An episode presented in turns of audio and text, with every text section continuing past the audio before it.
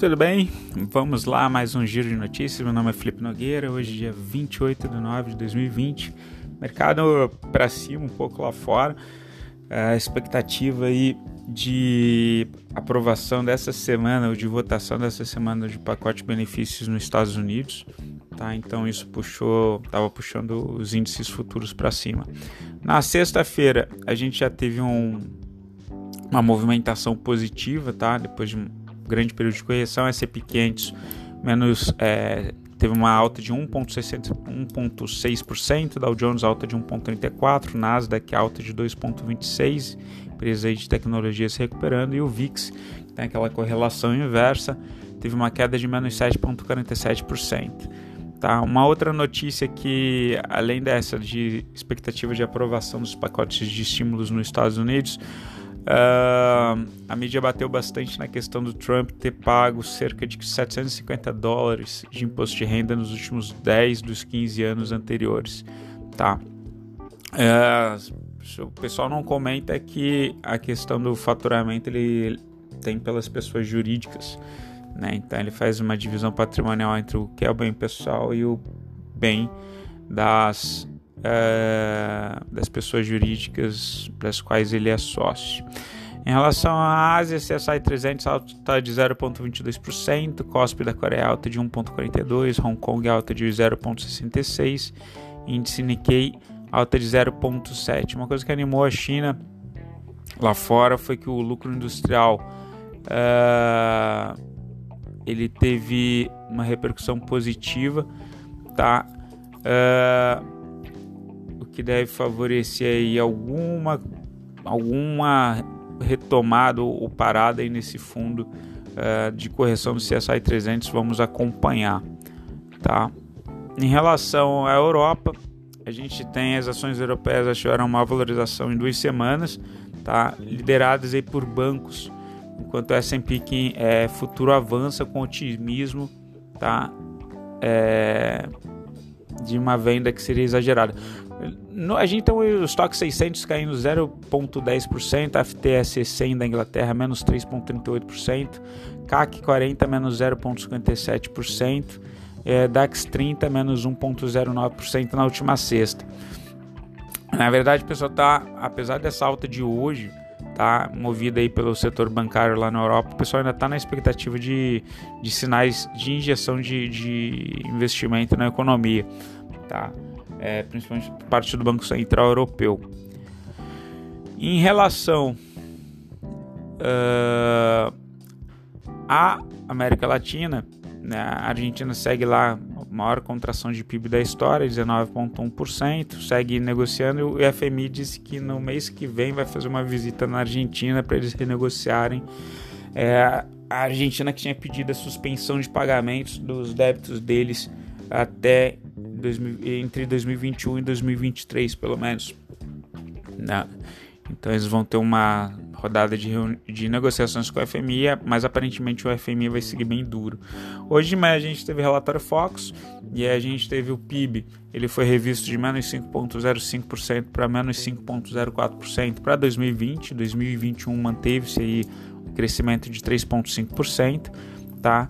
Uh, em relação à parte de Selic, previsão continua de 2% para 2020, 2021 fica em 2,5%. Em relação ao DI, né, o DI para janeiro de 2022 teve uma alta de 3 pontos base, 2,85. Essa volatilidade acaba que está trazendo sinais positivos tá, para a renda fixa. DI para janeiro de 2023 subiu 2 pontos base, foi para 4,22. O DI para janeiro de 2025 registrou ganhos de 4 pontos base, foi para 6,23. Então, à medida que a gente vai ter, vai seguindo nessa correção, provavelmente vai continuar até a véspera ali das eleições, a gente tende a ver rendas fixas subindo é, de forma interessante ali na, na plataforma, tá? Para a gente fazer a entrada. E um ponto interessante é como o IPCA ele está relativamente baixo, tá? A previsão aqui, ó, é de o último relatório Focus é de 2.05 para 2020 foi uma revisão para cima, era 1.99 subiu para 2.05 e para 2021 fica em 3.01. A tendência é que o IPCA ele continue subindo para frente, tá? Para acompanhar o GPM, GPM que disparou e vem surtindo um efeito positivo na no reajuste dos imóveis, né, o que favorece os fundos imobiliários.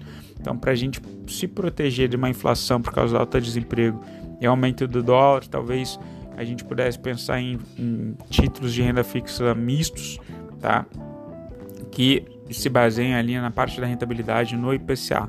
Taxa de desemprego continua 13,3%, previsão de 13,7% para próxima uh, próximo relatório ser divulgado agora dia 30 do 9, tá?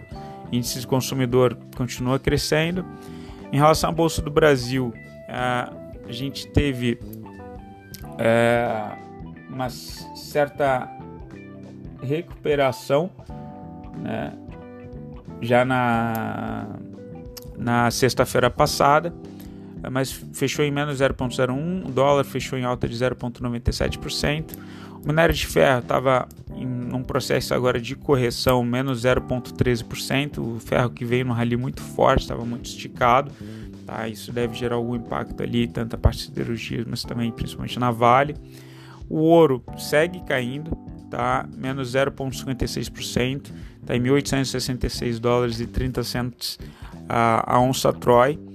Uh, o WTI leve contração de 0,15% no petróleo, fechando a 40 dólares e 25 centavos o, cents o barril.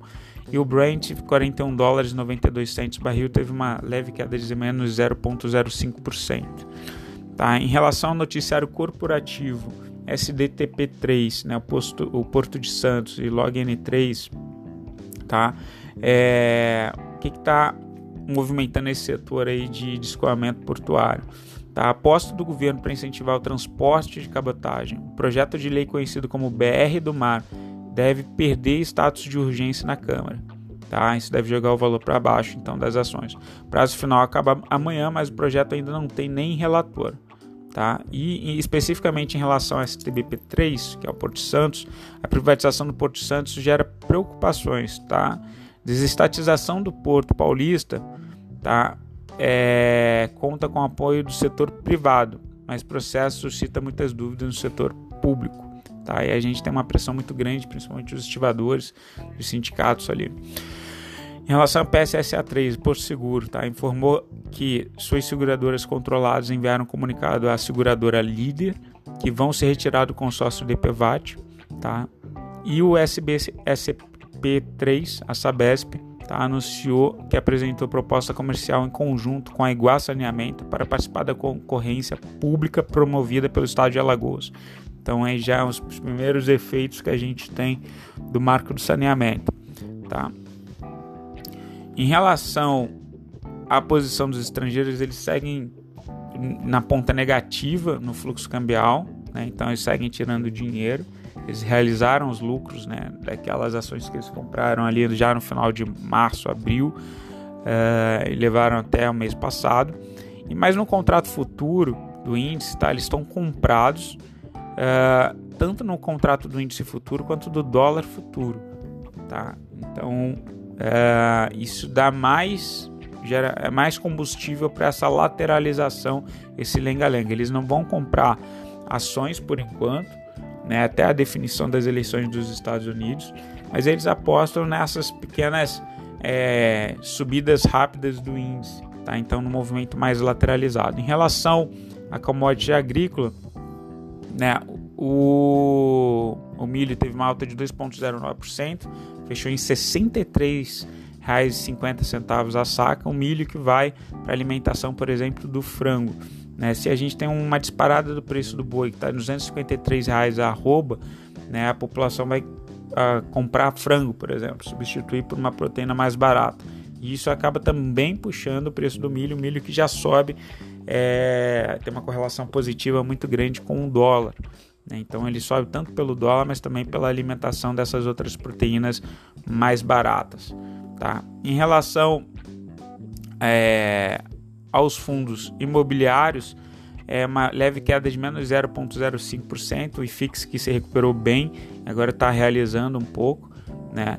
Uh, mas tem muitos papéis ali que estão com o P sobre VPA, o preço sobre o valor patrimonial de entrada ainda abaixo de zero. Vale a pena dar uma olhadinha, tá bom? Pessoal, fico por aqui. Desejo vocês uma excelente semana, excelente dia. Qualquer coisa, entre em contato. Beijo, tchau, fui.